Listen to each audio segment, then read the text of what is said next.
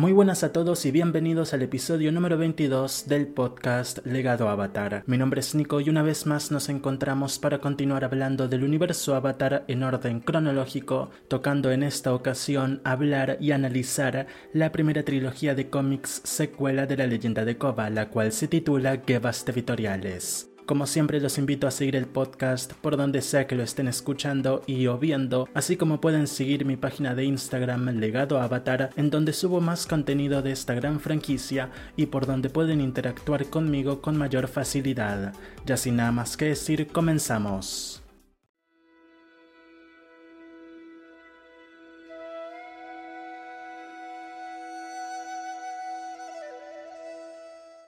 Si me sigues desde hace tiempo sabrás bien cuál es mi opinión general sobre esta trilogía, pero si no, lo digo de forma simple, es una vergüenza que estas historias hayan sido siquiera aprobadas.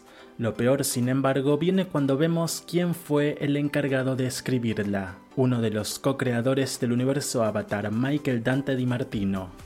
Ahora bien, no quiero que esto quede como que estoy diciendo que él es un pésimo escritor y que todo lo que hace está mal. Solo digo que estas historias claramente no son su punto fuerte. Podría quizá usar el argumento de que Mike no sabe sentir lo que debería sentir una chica de 21 años y se deja llevar por estereotipos, emociones básicas y momentos ciertamente humillantes. Pero no hay que olvidar que este mismo hombre escribió el aclamado episodio Cova Solitaria, por lo que a decir verdad se me complica entender cómo pudo irle tan mal dirigiendo una historia con Kova como protagonista. Partamos desde el origen de esta historia, el concepto más básico y primario. ¿Qué nos quieren contar con este cómic? Pues lo que Nickelodeon no les dejó en animación, claro está. ¿De qué trata la historia en sí? Pues del Kobasami. Si te intentan convencer de que es sobre conflictos entre bandas por territorios o de las consecuencias del ataque de Kubira, usando argumentos como que el cómic se llama Guevas Territoriales y tenemos la presencia de figuras y eventos sociales y políticos importantes, no les creas, porque si bien este cómic tiene, sí, al presidente, unas nuevas elecciones y una investigación policíaca en torno a un criminal, el cómic en general no le da ninguna importancia a todo esto. Lo importante en verdad es que Koba y Asami se han ido de vacaciones, se hacen oficialmente novias y luego vuelven y tienen el drama de contarles a los padres de Koba, anunciarlo ante sus amigos y un poco de celos entre ellas. Y debo decir pronto que esto no está mal, un cómic puede tratar perfectamente sobre esas cosas, pero no si llenas la base con todo lo anteriormente mencionado y pretendiendo que nos creamos los arcos de Tokuga cuando claramente dan absolutamente igual. El heroico y amigable Kobasami necesitaba un villano, un sujeto deforme que estrangulara a una para que la otra pudiera salvarla. Tokuga es fácilmente la peor fuerza antagonista en todo Avatar, pues su sola existencia está limitada a lo que la protagonista y su novia necesitan. Y vuelvo a decir por si acaso que no está mal si la trilogía se llamara Las vacaciones espirituales del Kobasami, con las 70 páginas de las tres partes tratando de cómo tienen sus líos amorosos, familiares, y hasta, no sé, terminan tomando té con Airo y dándonos fanservice. Pero el gran problema de esta trilogía es que intenta trágicamente camuflar el Kofasami como un elemento más de la historia, cuando todos sabemos bien que no es así en lo absoluto no porque no se lo merezca, sino porque la audiencia entera estaba esperando esa viñeta con su primer beso y todo el fandom Kobasami ansiaba ver la escena de Koba contándole la noticia a sus padres e incluso a Mako para ver la cara que se le quedaría al pobre, y es que el cómic nos da exactamente eso genera el meme y cumple con la finalidad de agitar el avispero. Querían el drama, la polémica y la atención sobre la pareja, porque necesitaban asegurar al mundo entero que en efecto Koba y Asami ahora eran novias y nada cambiaría eso. Necesitaban ese beso, esos celos, ese tan típico secuestro, ese momento de Asami salvando a su novia y de paso atrasándonos mucho. En el libro Aire nunca vimos a Mako salvar a Koba de una situación difícil. Eso habría condenado al personaje y a los escritores de detrás, pero funciona distinto si es Asami quien salva heroicamente a su novia, porque Koba de pronto ya no es una damisela indefensa, sino un icono de una comunidad y el ejemplo a seguir por futuras generaciones en la animación. En cuanto a la historia principal, no tengo mucho que decir, la verdad. Es una historia sosa y relevante que sí que trata temas importantes, sí que se mete de lleno en conflictos que ansiábamos ver, pero que no importan en lo más mínimo. Las guerras territoriales dejadas a un segundo plano porque al criminal de turno se le da por convertirse en un supervillano e intoxicar a toda la ciudad. No todo enemigo tiene que ser un supervillano, no tienen por qué tener un plan maestro y de grandes escalas sí o sí. Lo aprendimos en las trilogías de Ang con villanos como Gilak y Malina. El avatar puede enfrentarse a problemas mínimos y aún así destacar por los dilemas a los que se lo enfrenta. Y sobre todo es importante no dejar personajes en la burla, en la irrelevancia y en la humillación total. Mako, Bolin, Lin Fong y la propia Kova son meros objetos de uso y desuso para el escritor de turno, el cual claramente tenía un solo objetivo y le dio absolutamente igual que todo el entorno de ese objetivo diera lo mismo. Guevas Territoriales no es una mala trilogía ni precisa de ajustes, simplemente no funciona. Esta trilogía, en conclusión, debe dejar el canon cuando se propongan producir una película de Kova en Avatar Studios. La elección de Julie como presidenta, el conflicto de la Nación del Aire con la zona del portal y por supuesto el Sami merecen concentrarse en un producto mucho más afinado, con un equipo de producción más variado y amplio y bueno, si es posible, con un diseño de personajes que no provoque querer quemar el cómic, porque debo decirlo, los dibujos de este cómic no tienen perdón alguno. En fin, más adelante les comentaré qué es lo poco que salvo de la trilogía y qué es lo peor. Por el momento pasamos a la ficha técnica.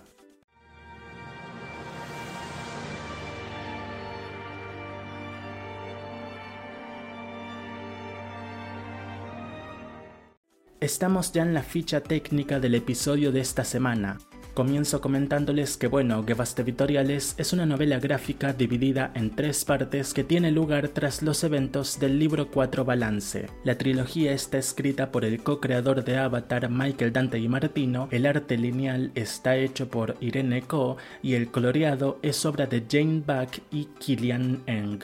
Brian Konietzko, co-creador del universo Avatar, fue consultor.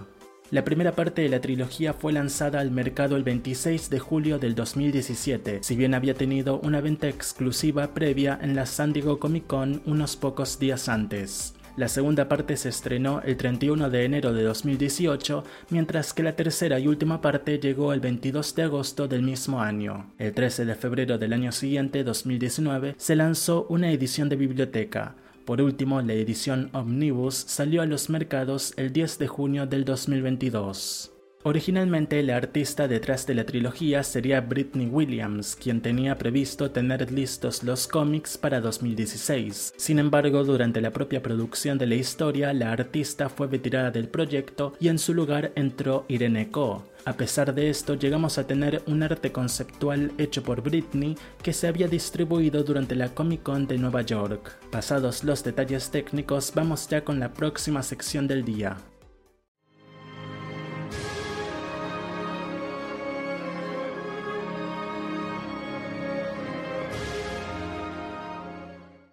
Es momento de que hablemos de los mejores y peores personajes de la trilogía. Y bueno, ¿qué hago? ¿Cómo los separo entre mejores y peores? ¿Cómo puedo llegar a considerar a cualquier personaje de esta trilogía como mejor? ¿Cuál es el peor personaje entre todos los pésimos personajes?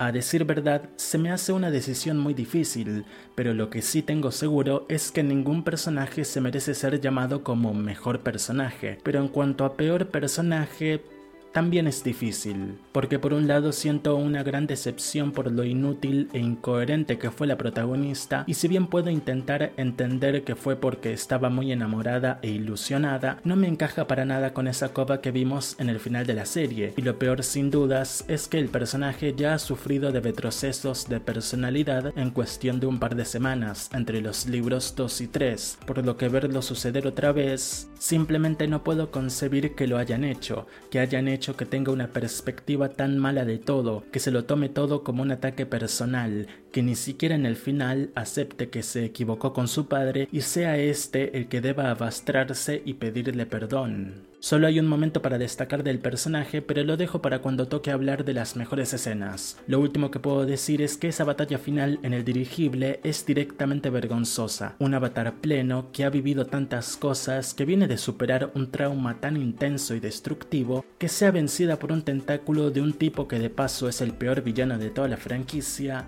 simplemente no puedo aceptarlo. Esta no es mi avatar Kova, sin dudas se merece algo mejor que esto.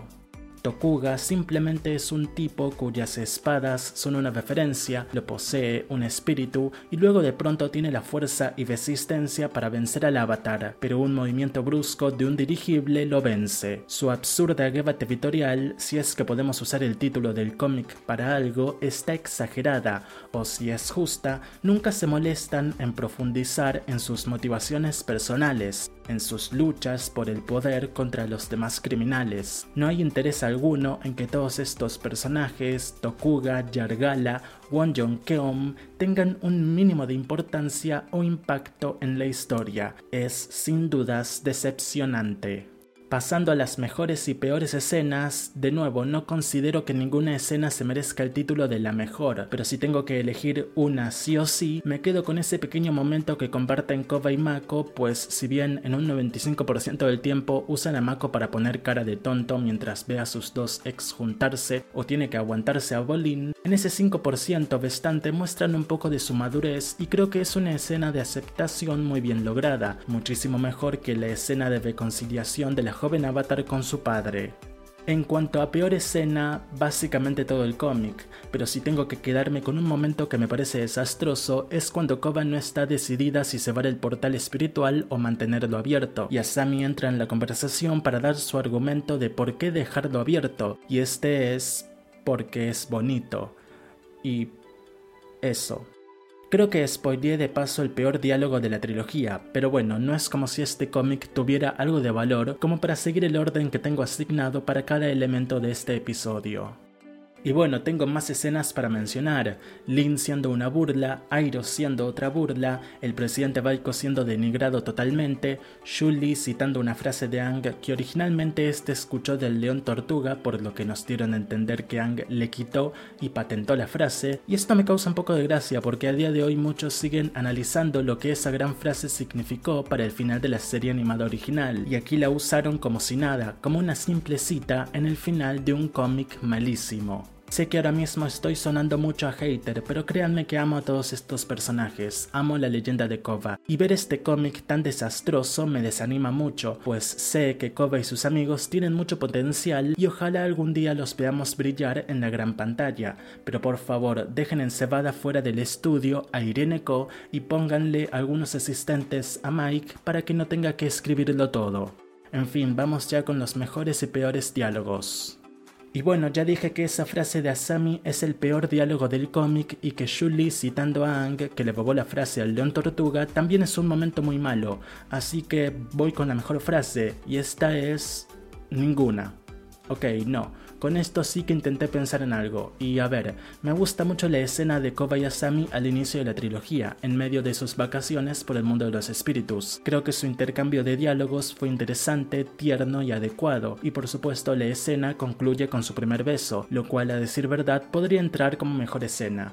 Venga, hagamos como que esa escena es lo mejor de la trilogía. No la dije antes, pero da igual, la dije ahora. Así que mi frase favorita seguramente estaría dentro de esa escena, y si no, me gusta cuando dan a entender que Tenzin sería un gran presidente y este entonces propone a Shuli. El concepto de Shuli como presidenta me gusta mucho, siento que se podría construir hasta un thriller con la personalidad tan fría y efectiva que tiene. Ya veremos la próxima semana, en la próxima trilogía, si estuvo a la altura de dicho cargo. Pero bueno, eso, ese pequeño momento estuvo bien y los diálogos son interesantes. Creo que con eso es suficiente. Y de inmediato pasamos a una sección más del episodio de hoy. Como ven, hoy las cosas están siendo más ágiles y es que no quería estar media hora tirando comentarios negativos, pues bueno, sé que seguramente a algunos de ustedes estos cómics les llegaron a gustar y no quiero quedar como un hater o algo así. O sea, sí detesto lo que hicieron en esta trilogía, pero vuelvo a decir que amo a los personajes y los conceptos argumentales son muy interesantes. En fin, esta sexta sección del día es de acción y espiritualidad. Y bueno, comienzo con lo fácil, la acción, pues es una acción pésima. Solo diré Kova siendo estrangulada por el sujeto pulpo y siendo salvada por Asami. Fin. Eso sí, la escena en la que Tenzin y su gente hacen la protesta pacífica y son atacados por las Fuerzas Unidas estuvo muy buena e interesante, aunque claro, los dibujos tan malos arruinan cualquier oportunidad de destacar. Pasamos ahora sí a la espiritualidad de la trilogía, la cual pretende, como muchas cosas en el cómic, ser importante y tener un gran enfoque, pero la historia simplemente no le da nada de esto. Primero tenemos un poco del mundo de los espíritus por las vacaciones de Koba y Asami, y luego tenemos el regreso de aquel espíritu anguila que le negó a Koba la ayuda para pelear contra Kubira en el episodio 10 del libro 4, Operación Beifong. Aquí vuelve y se le da por poseer a Tokuga, generando el peor villano de la historia de la franquicia. Gracias, Anguila, gracias. Luego este espíritu tan simpático como atemorizante tiene algunos diálogos interesantes en el final, pero poco más. Entiendo el punto, pero no me parece lo suficientemente interesante. Algo similar se trató en la trilogía de cómics La Brecha, cuando Ang descubre que la humanidad ha montado una gran fábrica sobre una tierra previamente sagrada para los nómadas aire y que previamente era sagrada para el espíritu de Lady Tianhai. Se generó todo un dilema sobre si la humanidad debería retirarse, se debía destruir la fábrica y devolver la zona a su estado natural original, o en cambio dejar las construcciones y la evolución humana y en cambio aprender a respetar las tradiciones espirituales y construir un futuro en conjunto, que es lo que terminó pasando. Aquí el concepto, la historia y la conclusión de la misma son básicamente lo mismo. Se llega a la misma conclusión que se llegó en la brecha y a la que incluso se llega durante la serie de Koba, específicamente durante el episodio 1 del libro 3 Cambios. Así que bueno, el conflicto ya suena muy repetido en el lore del universo Avatar, pero bueno, da igual porque todo el arco espiritual es algo mínimo en la trilogía, ya sabemos bien cuál era el enfoque argumental principal. Así que nada, la espiritualidad es espiritual, vemos un par de espíritus, se discute sobre qué pasará con el portal, Koba lamentablemente entra una vez en estado Avatar con un diseño y un propósito argumental terrible y poco más.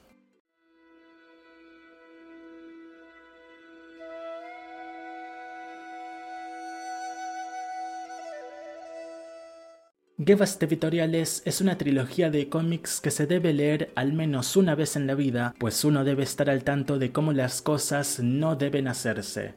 Sin dudas, lo peor de este cómic es el exceso de personajes y líneas argumentales que no terminan llevando a nada o que lideran a una conclusión demasiado inútil para los conceptos tan interesantes propuestos al principio. Lo mejor de esta trilogía es, sin dudas, cuando se termina.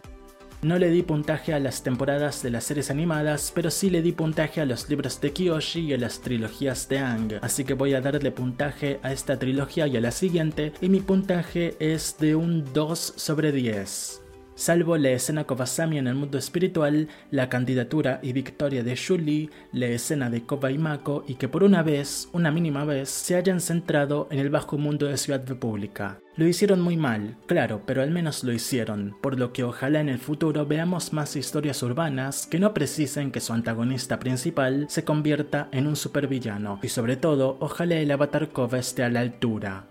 No te pierdas el episodio de la próxima semana en el que les hablaré de la segunda y por el momento última trilogía de esta Avatar, Ruinas del Imperio. Les adelanto que no me parece tan desastroso como esta y hago especial énfasis en ese tan.